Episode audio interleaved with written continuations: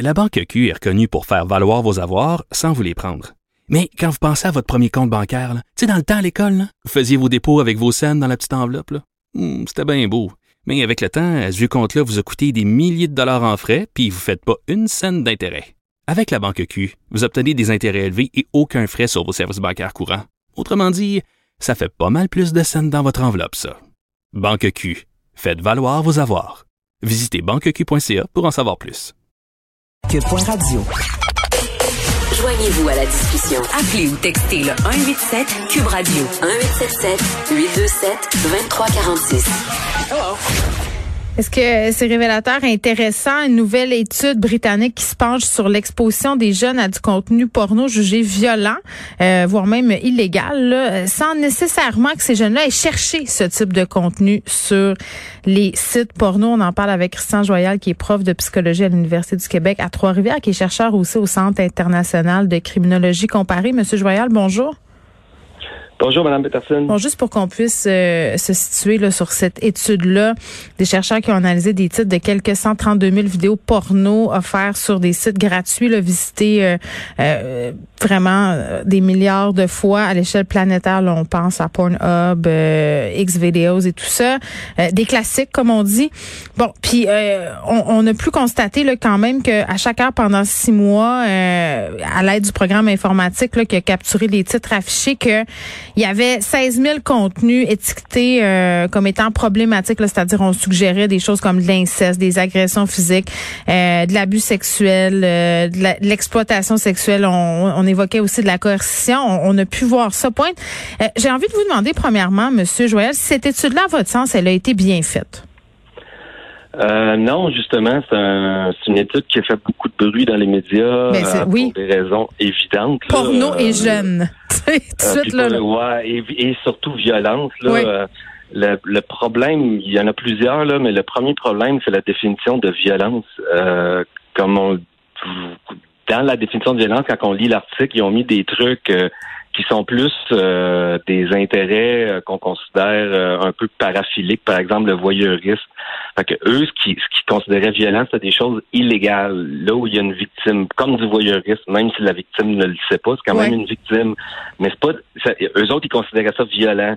vous avez parlé aussi d'inceste mais ce sont des thèmes d'inceste. On parle pas d'inceste pour vrai. Hmm. Alors, euh, il y avait beaucoup, beaucoup de, de, trucs, euh, encore une fois, fétichistes, euh, des choses aussi qui étaient plus de domination, soumission, comme être attaché au lit, ça, c'était de la violence. Oui, ben c'est intéressant de dire ça, Monsieur Joël, parce que euh, il y a une différence entre des fantasmes et la réalité. Il y a beaucoup de gens qui s'intéressent à des trucs, bon, un peu tabous, là, si on veut, là, des kings, comme on dit. Là, ils ont des fétiches de mhm. certaines affaires. Il y a des fantasmes de viol, des fantasmes d'enlèvement. Puis quand on fait des mhm. études, c'est pas seulement les hommes qui fantasment là-dessus. Là, ça peut être aussi euh, les femmes. C'est pas parce qu'on aime regarder ces images-là qu'on veut nécessairement passer à l'acte. là.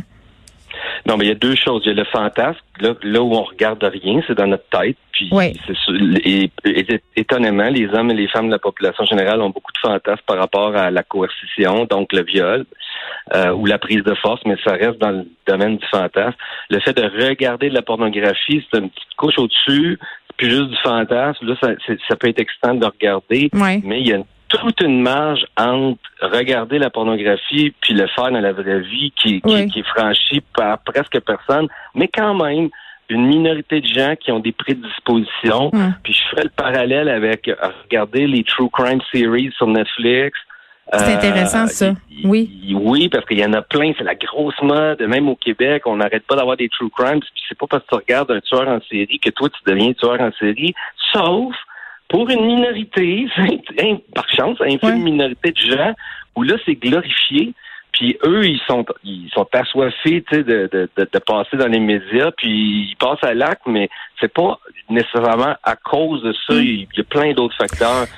Fait que c'est ça, là. C'est Ben- c'est pas une cause à effet. là. Ben, puis je suis contente qu'on parle de ça parce qu'il me semble que ça fait des années qu'on se penche sur les impacts des images violentes qu'on consomme dans la vie euh, fictive, là, c'est-à-dire on- euh, par la porno, mais ça, ça pourrait être aussi via, je sais pas, moi, vous venez de le dire, là, du contenu télé, même des jeux vidéo. Puis on, on, on se dit tout le temps, puis tu sais, quand on, a- on est parent, c'est bien tentant de le faire. là, on a peur, on se dit, ah, si mon enfant euh, voit ces contenus-là problématiques, qu'est-ce que ça pourrait avoir comme impact dans ses comportements dans la vie réelle? Tu sais, est-ce que Qu'est-ce que la science nous dit sur les réels impacts des images qu'on voit? Ben, elle nous dit que la majorité des gens font la part des choses. Moi, je me souviens quand j'étais euh, enfant, euh, il y, avait un enfant qui s'était lancé par la fenêtre parce qu'il y avait Ah, le Superman, oui. Ben oui. Oui, c'est ça. Bon, ben, il y a quand même 99,9 des enfants qui se lançaient pas par la fenêtre. Fait qu'on peut pas arrêter de montrer Superman pour ça. Ceci dit, là, maintenant, pour en revenir un peu aux ados, il y a des ça. ados, évidemment, tous les ados sont plus fragiles que les adultes pour plein de raisons, puis pour dans plein de sphères. C'est normal, tu es un adolescent. Euh, ceci dit, euh, la grande majorité, pour répondre à votre question, il y a des études qui sont faites euh, depuis 10 ans là, au, au niveau longitudinal, qu'ils regardent la pornographie regardée quand tu as 14-15 ans, puis après, 10 ans plus tard, ils vont regarder ce que tu fais sexuellement dans la vie. Puis, euh, dans 99% des cas, ça n'a pas rapport. C'est pas parce que tu as Mm. regardé une, un- une affaire d'inceste, entre guillemets, qu'après tu fais de l'inceste. Mais attendez, Mais, là, euh, Monsieur Joël, un des un des fantasmes, en tout cas, un, les vidéos les plus cherchées au Québec, là, parce que Pornhub sort son palmarès un peu chaque Ouais. année, là, puis dans le top 10, c'est souvent euh, euh, les step brothers, les step sisters, Oui. on traite beaucoup sa famille reconstituée, là. Il y a quelque chose ici, là, je sais Mais pas, là, dans, dans- dans la presse ce matin, c'était écrit euh, que je disais c'est juste de la porno, mais ce que je voulais dire, c'était dans le contexte de l'inceste. Oui. Donc, c'est pas de l'inceste, évidemment. C'est pas un vrai père avec sa fille, là. Mais souvent, c'est pas la, la- de l'inceste direct, c'est souvent comment ça se fait qu'on a cette fantasmatique d'inceste-là, On peut faire en conjecture. Il y a des chapitres de livres écrits là-dessus sur le trip de l'inceste. Pourquoi? Il y en a qui disent, ben, c'est- c'est c'est- c'est juste des hypothèses, mais c'est que c'est transgresser des tabous. Mhm. Euh, mais honnêtement, on ne sait pas la réponse. Ce que je veux dire, par contre, c'est deux trucs. C'est que l'étude dont on parle, ils n'ont jamais regardé une vidéo. Ils n'en ont jamais regardé, là. Pas une. Ouais. qu'ils sont juste basés sur des titres. Fait qu'ils ont dit, oh mon Dieu, c'est plein de violence, puis là-dedans, il y a plein d'inceste.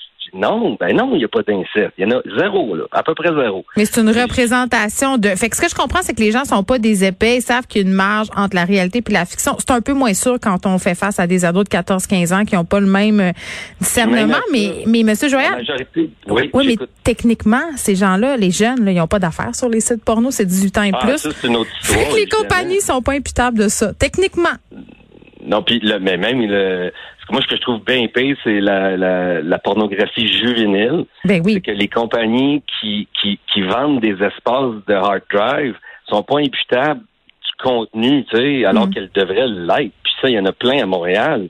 Fait que là, c'est un autre problème, c'est un autre débat, mais qu'un enfant de moins de 18 ans ait accès à Internet, à pornographie, mettons Pornhub, ça, c'est un problème. Mais ils le font tous, on le sait, là, on n'est pas niaiseux.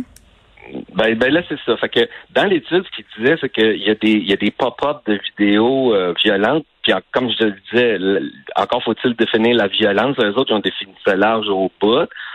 Euh, parce qu'il y avait des intentions, ces chercheurs-là, de, de, de- d'être contre la pornographie. C'est ça que j'aime pas aussi. C'est pas des hypothèses scientifiques. C'est comme, on a un agenda. on C'est des contre- abolitionnistes. Ben non, c'est plus comme ah ben ils l'ont dit dans la presse ce matin. La fille, elle dit, euh, la première auteure, elle dit Moi, je suis une féministe active euh, ou activiste, puis j'ai rien contre, là, c'est parfait. Mais de là à en faire un, un cheval de bataille basé sur des pseudo-données scientifiques, Mm. qui était là le problème. Puis l'autre chose, c'est que c'est les ados, pour répondre à votre question, là, c'est pas parce qu'ils regardent euh, un, un vidéo qui est qui est titré, tu sais, euh, Step Daddy euh, with, with Sister ou Mm. Step Sister, que lui, cet ado-là, plus tard, il va essayer de faire des attouchements à, à sa sœur. Non, mais, mais il peut avoir une certaine normalisation et c'est peut-être ça qui est, qui est inquiétant euh, euh, à certains niveaux. Christian Joyal, merci, qui est prof de psycho à l'Université du Québec à Trois-Rivières, chercheur aussi au Centre international de criminologie comparée. Puis, puis juste revenir un peu sur ce qui s'est dit là. Euh, tu sais, moi non plus comme mère, j'ai pas vraiment envie que ma fille, parce qu'on va pas se voiler la face là. Bon nombre d'ados font leur éducation sexuelle sur internet, consultent des sites porno, c'est super accessible. Puis même si tu installes des contrôles parentaux euh, sur les objets électroniques à la maison, ils trouvent toujours une façon d'y aller quand même. Puis la meilleure solution, c'est encore de parler, parce que pour vrai, moi ce qui m'inquiète, outre le fait bon qu'on ait une présence de titres qui sont euh, bon assez problématiques, qui font la promotion de vidéos qui ne sont pas nécessairement des répercussions sur la fantasmatique puis la façon dont les ados vont s'imaginer dans leur vie sexuelle. C'est-à-dire à un moment donné, tu as les fantasmes qu'on t'impose, notre imaginaire sexuel est fondamentalement imprégné de ce qu'on a consommé en porno ce qui est inquiétant, même pour les adultes, là, sais, on parlait de fantasmes d'inceste, de fantasmes de viol, de fantasmes d'enlèvement, c'est qu'on a des vidéos qui mettent en scène de la fiction, qui mettent en scène des actes criminels. C'est pas vrai, c'est fictionnalisé, mais ça reste quand même des représentations de scénarios de viol, d'enlèvement. Ça peut avoir quoi comme effet? Ça peut avoir quoi comme effet de banalisation sur ces actes-là? Puis après, comment ça peut se transposer dans le réel? Si, par exemple, je ne sais pas, moi je dis n'importe quoi, un petit gars de 14, 15, 16 ans, voit euh, des vidéos où sans cesse les filles sont molestées, où on, on a des, des, fellations qui sont faites avec du gag, puis de la fille qui pleure des yeux, puis quasiment vomit. À un moment donné, tu regardes ça, puis tu fais, bon, ben c'est normal, c'est comme ça que c'est la vie. Tu sais, à un moment donné, il faut parler avec nos enfants. Il y a une responsabilité comme parents d'expliquer que ces affaires-là, si c'est pas fait dans le total consentement, euh, ça ne fonctionne pas du tout dans la vraie vie. Puis ce qui est intéressant à dire, parce qu'on a beaucoup pointé Pornhub du doigt ces derniers mois, puis c'est vrai qu'ils sont pas corrects toujours à plein de chapitres, euh, notamment d'avoir hébergé de la revenge porn, d'avoir hébergé du contenu pédopornographique. Mais en ce qui est trait à cette étude-là, Pornhub euh, propose moins de vidéos étiquetées de manière à suggérer des actes sexuels illégaux violents. Peut-être qu'ils ont juste mieux gérer leur affaire puis que leurs vidéos sont pas mieux, mais du moins pour les titres, quand ça pop dans le côté, euh, c'est un peu moins pire. Bon, évidemment, pour un hub, on pourra leur reprocher bien d'autres affaires, mais vraiment, là, à un moment donné, il faut arrêter de penser que les gens qui regardent du contenu euh, un peu, bon, euh, violent sur Internet par rapport à de la porno, quand c'est fait dans le consentement, je le précise tout le temps, que ça va mener vers des gestes absolument incroyables, puis la criminalité, là, le dit Monsieur Joyal, c'est une infime minorité qui passe à l'acte, mais que les enfants, parce que c'est quand même des enfants, 13, 14, t'es un enfant, là, tu consommes ça, pas que t'es dans le dick, c'est de même que ça se passe dans la chambre à coucher.